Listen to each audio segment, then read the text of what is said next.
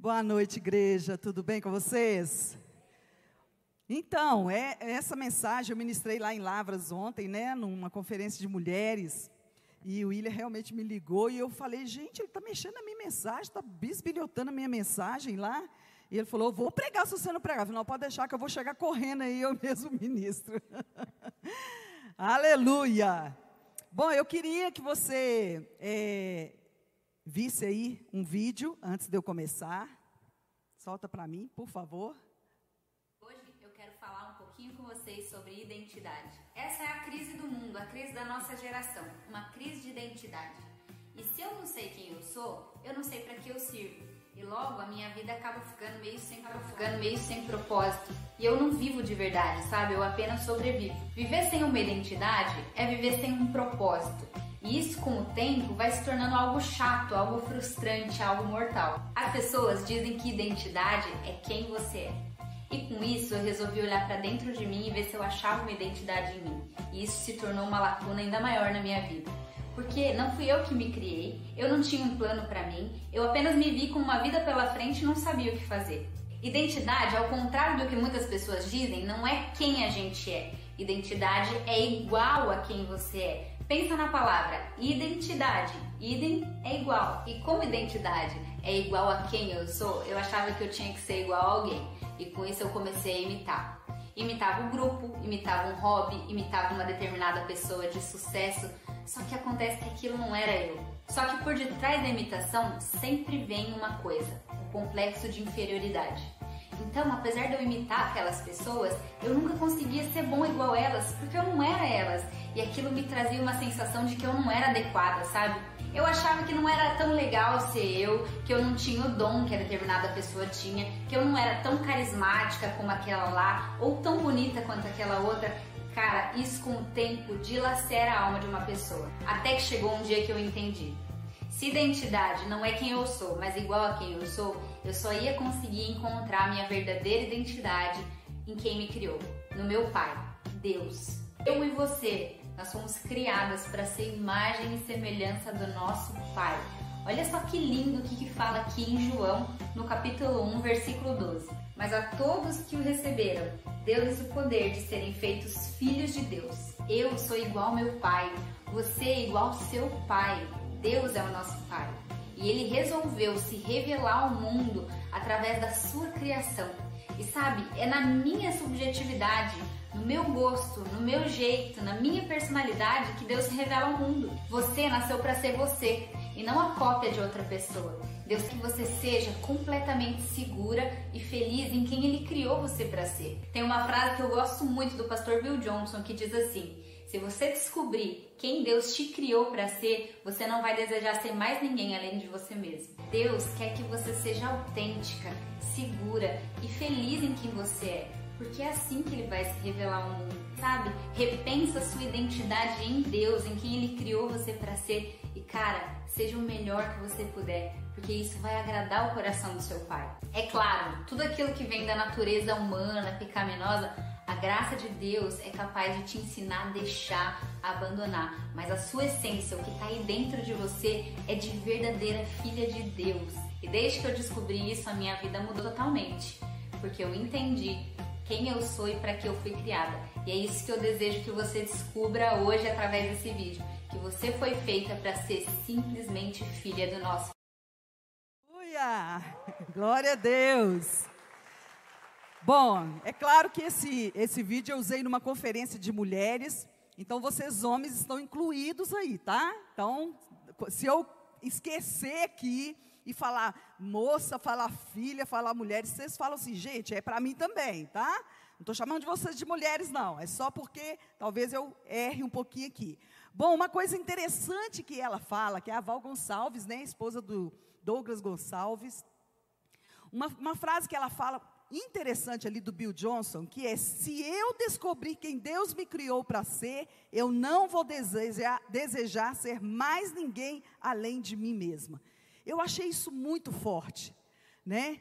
E aí, para a gente ter uma vida realmente ligada no Senhor, uma vida de prazer, uma vida de alegria, de paz, nós precisamos descobrir a nossa identidade. E o que, que é identidade? É o conjunto de características próprias e exclusivas com os quais se podem diferenciar pessoas uns dos outros, quer diante do conjunto das diversidades, quer ante seus semelhantes, mudando em função da reação social. Existe uma verdadeira identidade. Se existe a verdadeira identidade, a falsa também existe, não é verdade? E muitos de nós estamos vivendo uma falsa identidade. Muitas vezes nós estamos maus, nós estamos para baixo, sem expectativa de vida e vivendo um falso eu. Quem nunca teve uma crise de identidade, atire a primeira pedra. Você já teve uma crise de identidade? Eu tive. Eu já tive muitas. Quando eu era criança, eu eu era muito tímida. E eu tinha um cabelinho, gente, que isso aqui é pura emblomação, viu? Isso aqui é a tecnologia. Mas o cabelinho era abençoado quando eu era pequena. Era magrelinha, magrelinha mesmo, que as perninhas de saracura e gostava de um salto alto. Desde de novinha, sempre gostei de um salto alto. E era aquele bichinho seco, seco, seco. E eu tinha muito complexo de tudo aquilo ali. E quando eu olhava as minhas amigas, né, às vezes tinha colegas com os cabelos bonitos, lisos, não que cabelo crespo seja feio, gente, mas na minha época eu queria ter um cabelo liso. E aí eu ficava olhando as minhas amigas com aqueles cabelos bonitos, né? E elas movimentavam o cabelo, o cabelo caía no rosto. E eu falava, meu Deus, como eu queria ter um cabelo assim, né? E aí eu chegava em casa, eu amarrava ali uma fralda, amarrava uma toalha no cabelo e ficava na frente do espelho, balançando assim, fingindo que era um cabelo. E quando meus irmãos viam eu fazendo isso, gente, era uma chacota só. E eu passava a maior vergonha do mundo. Mas eu sei que você já fez isso também, não já? Hein, mulheres? Você já ficou aí com uma coisinha pendurada no cabelo, fingindo que é um cabelo também? Então, todas as vezes que eu tentava forçar a minha personalidade, era um desastre total. E, ministerialmente, eu queria ser cantora. Olha só, que contraste. Queria ser, cantar como Ludmila Feber, Ana Paula Valadão, né, Heloísa Rosa, mas não teve jeito. Eu tentei, viu, gente? Cantei no louvor, cantei no coral, cantei é, é, na mocidade, né, pastor Wellington? Cantei tudo que vocês puderem imaginar. Nunca me deram um solo. E eu fiquei tão triste com aquilo, gente. Eu falava, gente, eu acho que eu não canto tão mal assim. Mas eu queria a voz daquelas pessoas que cantavam bem. E aí, todas as vezes que nós tentamos viver a identidade do outro, nós vamos enfrentar tão chamar, a tão chamada crise de identidade. Nós vamos nos tornar pessoas invejosas, ciumentas, rancorosas, insubmissas a Deus e à nossa liderança. A crise de identidade vai nos levar a um lugar não muito confortável, e com o passar dos anos, nós teremos problemas sérios com depressão e baixo autoestima. Então nós temos o, exemplo de Jacó. Jacó, é, é, Isaac chama Esaú e fala: Olha, filho, eu estou velho, estou cego, eu quero comer daquela comida sua, porque eu vou morrer e eu quero comer uma, uma refeição e eu quero te abençoar. E aí Rebeca está lá do lado de fora da tenda, ouvindo a conversa, e Rebeca corre até Jacó e fala: Jacó, seu pai, vai liberar a benção para Isaú, você precisa entrar na frente dele. E aí ele, ele fala, mas como eu vou fazer isso, mãe? Eu falei, olha, não se preocupe, eu vou preparar a comida e você vai entrar à tenda e vai servi-lo. Mãe, mas ele, ele vai me reconhecer. Isaú é peludo, eu sou lisinho. E ele falou, não se preocupe, eu vou preparar é, peles de animais e vou te vestir e você vai ficar parecido com ele. E aí, Jacó entra na tenda, serve o pai dele a comida, e aí, olha só que, que interessante, lá em Gênesis 27, 18, 19 diz: E foi ele a seu pai e disse: Meu pai. E ele disse: Eis-me aqui, quem és tu, filho meu? E Jacó disse a seu pai: Eu sou Esaú, teu primogênito. E aí continua nos versículos 23 e 24. E não o conheceu, porquanto as suas mãos estavam cabeludas, como as mãos de Esaú, seu irmão.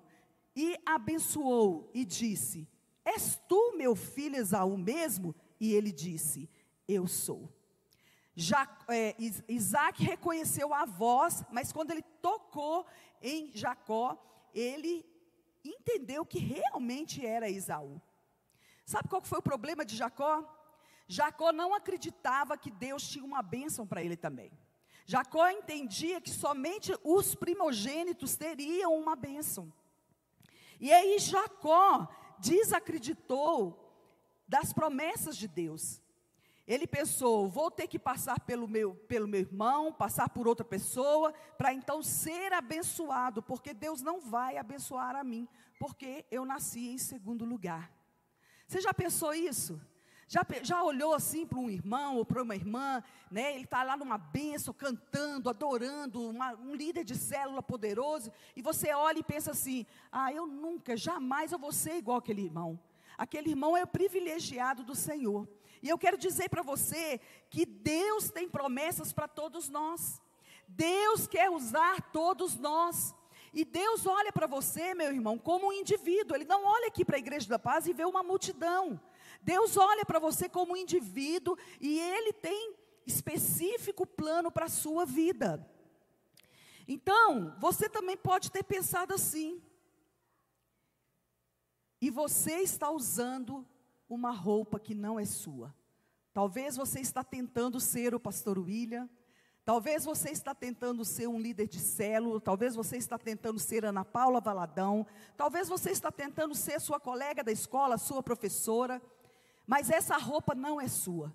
E a, o tema dessa mensagem é: saia do closet do teu irmão. Saia do closet do teu irmão. Pare de usar as roupas que não são suas. Pare de usar as roupas que não foram feitas para você. Roupas largas, justas, apertadas, roupas que não conferem a cor com você. Então você precisa sair do closet do seu irmão Pare de usar as roupas que não são suas. Pare de querer ser outra pessoa. Pare de fingir quem você não é e nem foi chamado para ser.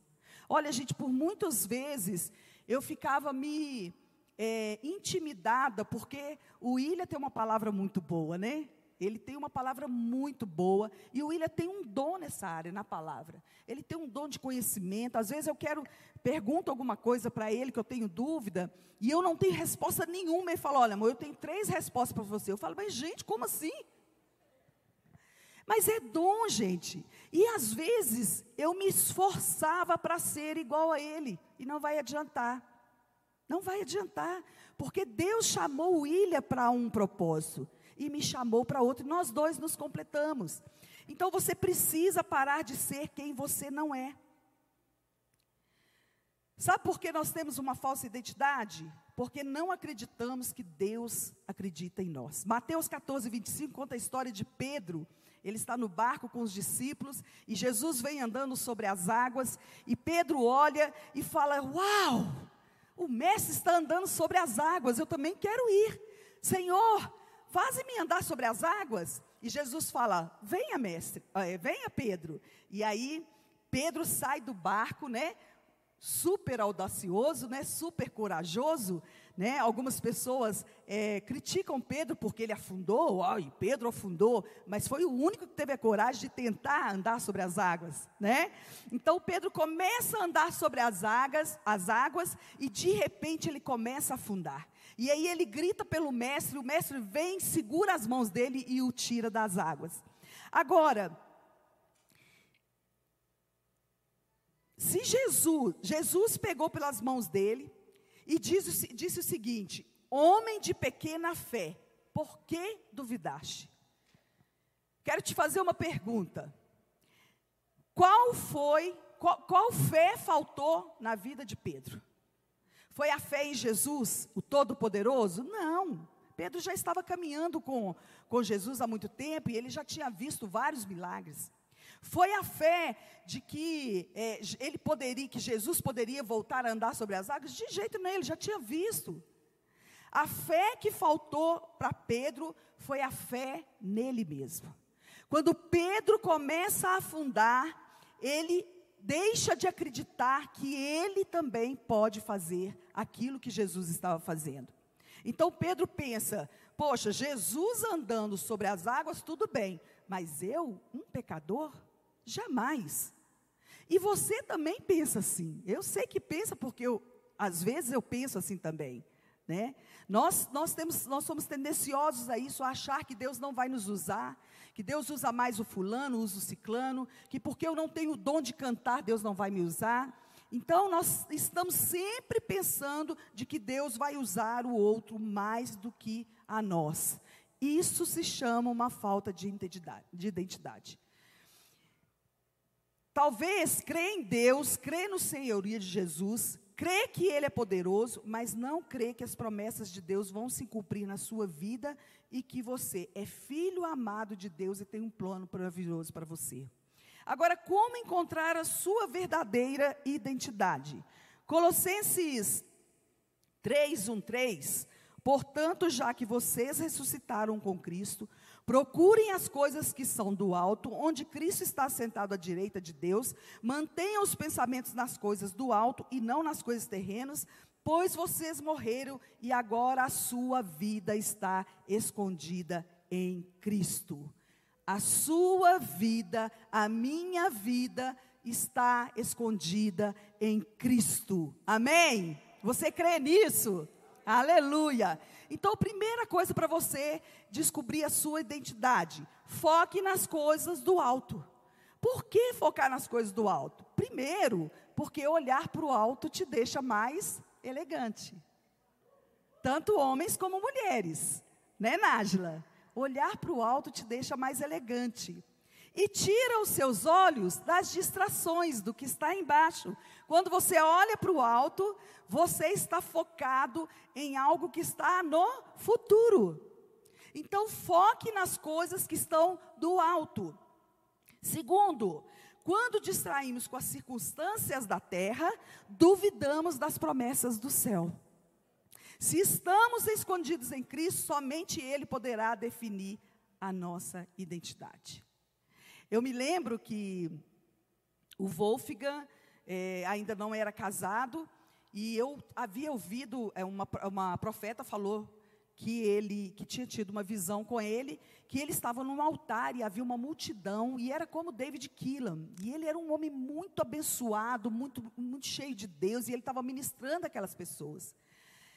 E eu fiquei muito empolgada com aquilo cheguei em casa e deitei na cama com ele, assim, conversando com ele, e falei, filho, a profeta me falou isso, isso, isso e assim, e foi tão poderoso, ele ficou assim, com uma carinha assim, triste e tal. Eu falei, o que, que foi, meu filho? Eu falei, mãe, eu preciso te contar uma coisa que não é tão boa quanto a que a senhora está me contando. Eu falei, o que houve?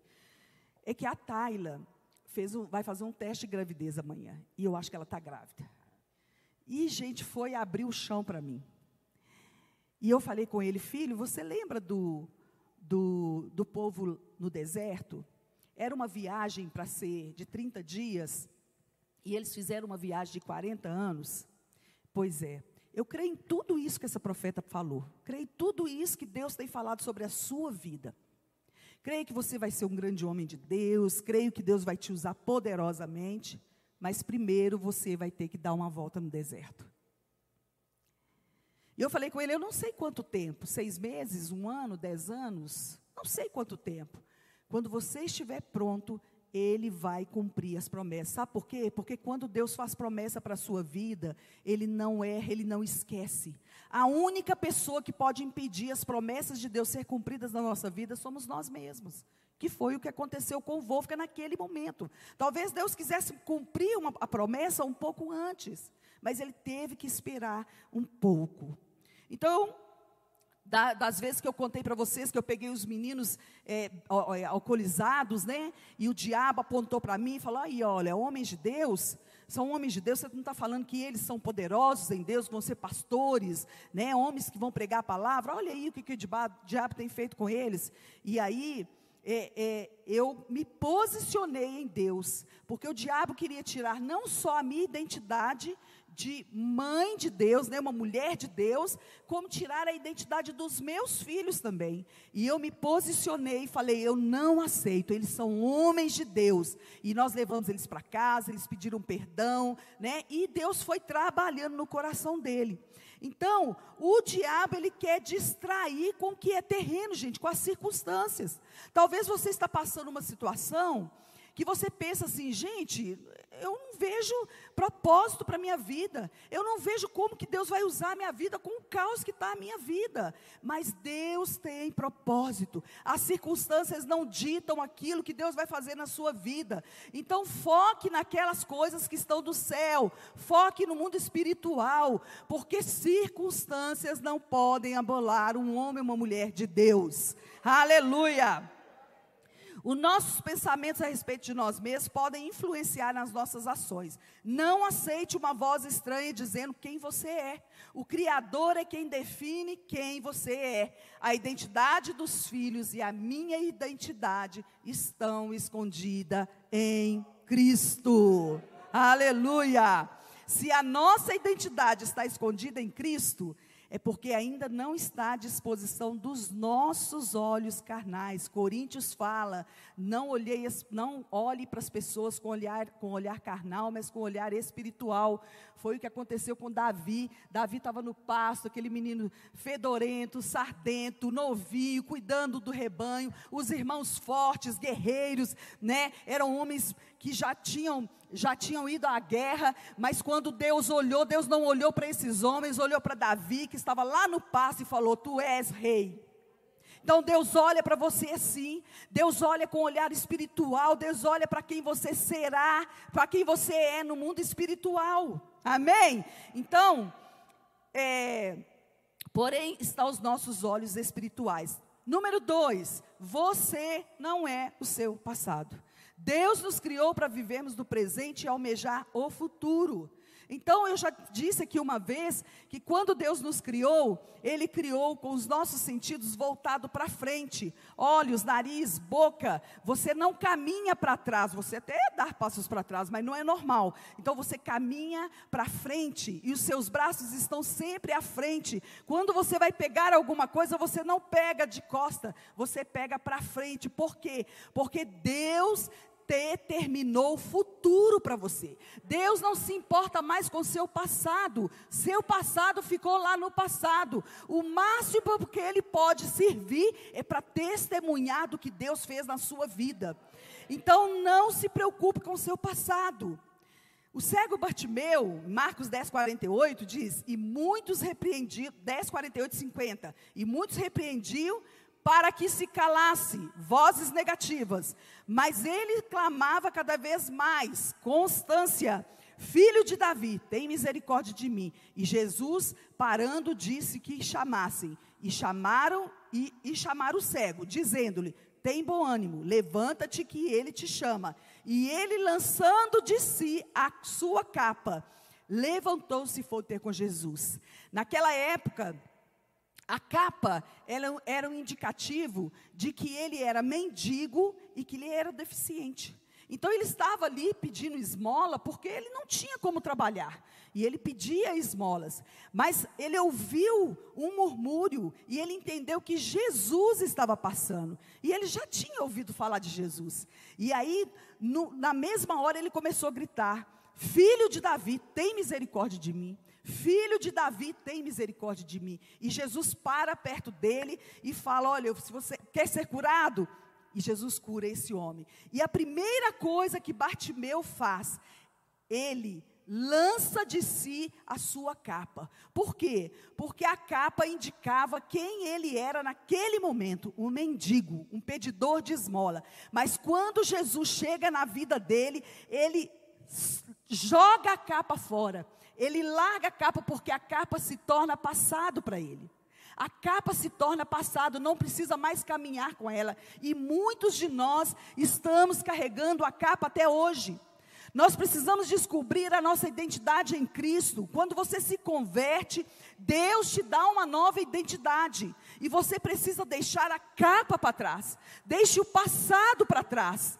Porque senão você não vai viver essa nova identidade. Se você continuar carregando a capa, as pessoas vão olhar para você e vão entender: é um mendigo, é um cego. E Bartimeu dali para frente, ele para, né? Eu entendo que ele para de pedir esmolas e ele começa a seguir a Jesus e muda a vida dele.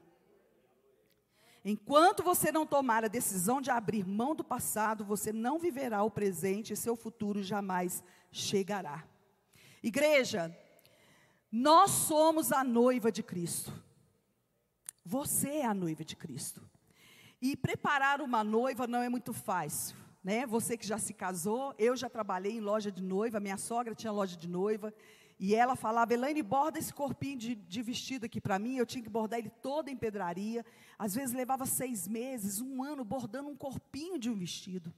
Então, gente, dá muito trabalho. Então, são muitos detalhes. Em alguns casos, leva muitos anos mesmo para é, fazer um vestido. Por isso que é tão caro assim, né? Então, Deus está preparando a igreja dele para o retorno dele. Deus quer uma igreja santa, uma igreja que tenha identidade, que saiba quem é, ela é, que saiba a quem ela está servindo. Então o Espírito Santo, ele quer restaurar corações aqui nessa noite, posicionando homens e mulheres para entender qual é a sua identidade. Nós nunca ouvimos falar tanto de palestras, de livros, de, de é, congressos né, de homens e mulheres para te ensinar. Você vem à igreja para ouvir a palavra de Deus, para ser cheio dele, para ser poderoso em Deus. Então, nós estamos é, fechando a história, né? A história da igreja. Jesus vai voltar e nós vamos fechar a história da igreja. E você faz parte dessa igreja, meu irmão. Sabe por quê? Porque a sua identidade está escondida em Cristo.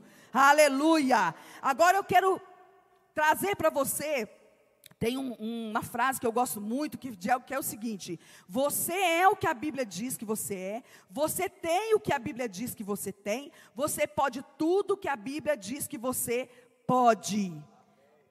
Eu queria que você repetisse comigo: Eu sou o que a Bíblia diz que eu sou, eu tenho o que a Bíblia diz que eu tenho, eu posso o que a Bíblia diz que eu posso. Agora eu vou te bombardear. Prepara aí, põe o cinto de segurança. Mas eu quero que você fique em espírito. Eu quero que você fique como um filho, como uma, um homem, uma mulher que já entendeu que a sua identidade está em Cristo. E eu vou te bombardear com aquilo que Deus tem falado sobre você na Bíblia. Amém? Então, olha lá, eu vou dizer para você o que você é e está na Bíblia. Vou dizer algumas coisas. Primeira coisa, Segundo Coríntios 5,17 disse, eu sou uma nova criatura. Efésios 4, 24, fui criado em verdadeira justiça e santidade. Romanos 8, 16, eu sou filho de Deus, herdeiro de Deus e cordeiro em Cristo. Apocalipse 5, 10, rei, sacerdote para Deus e Pai. Segundo Coríntios 5, 21, sou a justiça de Deus em Cristo. Deuteronômio 28, eu sou abençoada em todas as coisas em que eu ponho a mão e há prosperidade, porque eu ouço e obedeço ao Senhor. Deuteronômio 28, 3, eu sou cabeça e não cauda, estou sempre por cima e não por baixo. 1 Coríntios, santificado em Cristo. Romanos 8, sou mais do que vencedor. Mateus 5, 3, eu sou o sal da terra e luz do mundo. 1 Pedro 2,9 diz que eu sou geração eleita, sacerdócio real, nação santo, povo de propriedade exclusiva de Deus. Efésios 2, 2, 22 diz que eu sou morada de Deus no Espírito. 1 Coríntios 3,16, eu sou o santuário de Deus aqui na terra. Salmo 28, 7 diz que eu sou forte, porque o Senhor é a minha força, por força da minha vida. Romanos 1,7 diz que eu sou amado de Deus. Romanos 8,1 sou perdoado e livre de toda condenação. Romanos 6,14 sou livre do domínio do pecado. Aleluia! Agora eu vou dizer para você o que nós temos quando nós temos uma identidade em Cristo, quando você está escondido em Cristo. 1 Coríntios 3,20 diz: Eu tenho tudo que pertence ao Pai. Lucas 10,19, eu tenho autoridade sobre todo o poder do diabo em nome de Jesus. Romanos 8,1 mostra que eu tenho perdão dos pecados e já não há condenação. Salmo 91,10 me mostra que eu tenho saúde em Cristo e que praga alguma chegará à minha tenda. Salmo 91, 11 mostra que nós temos a proteção dos anjos de Deus. Isaías 54, 16 diz que nenhuma arma forjada contra mim prosperará. Abacuque 3,19 diz que eu tenho pés de costa e ando em lugares altos. Atos 1,8 tenho poder para testemunhar de Cristo. Mateus 16 fala que em nome de Jesus eu vou expelir demônios em nome de Jesus. 1 Pedro 3,12 diz que eu tenho as minhas orações ouvidas, porque o Senhor está atento às minhas orações. 1 João 5,3 diz que eu tenho a vida eterna. Uh! Aleluia! Agora eu vou dizer para você poucas coisas que você pode fazer em Cristo Jesus. Romanos 5,17 diz que eu posso reinar em vida. Lucas 10,19 eu posso exercer autoridade sobre demônios, circunstâncias, pisar em serpentes e escorpiões e nada me fará mal. Romanos 12,10 eu posso amar, eu, eu e você podemos andar em amor é, Colossenses 3,13 diz: Eu posso perdoar. Mateus 18, 18, eu posso ligar e desligar na terra em concordância com outros que estão, e será ligado e desligado do céu. Isso é igreja. 1 João 5,4, eu posso vencer o mundo através da vitória que vence o mundo, que é a minha fé. 1 João 5,14, eu posso pedir o que quiser, segundo a vontade revelada na palavra de Deus, e me será feito. Tiago 1,12, eu posso vencer a aprovação. Filipenses 4,13, eu posso todas as coisas naquele que me fortalece. Uh!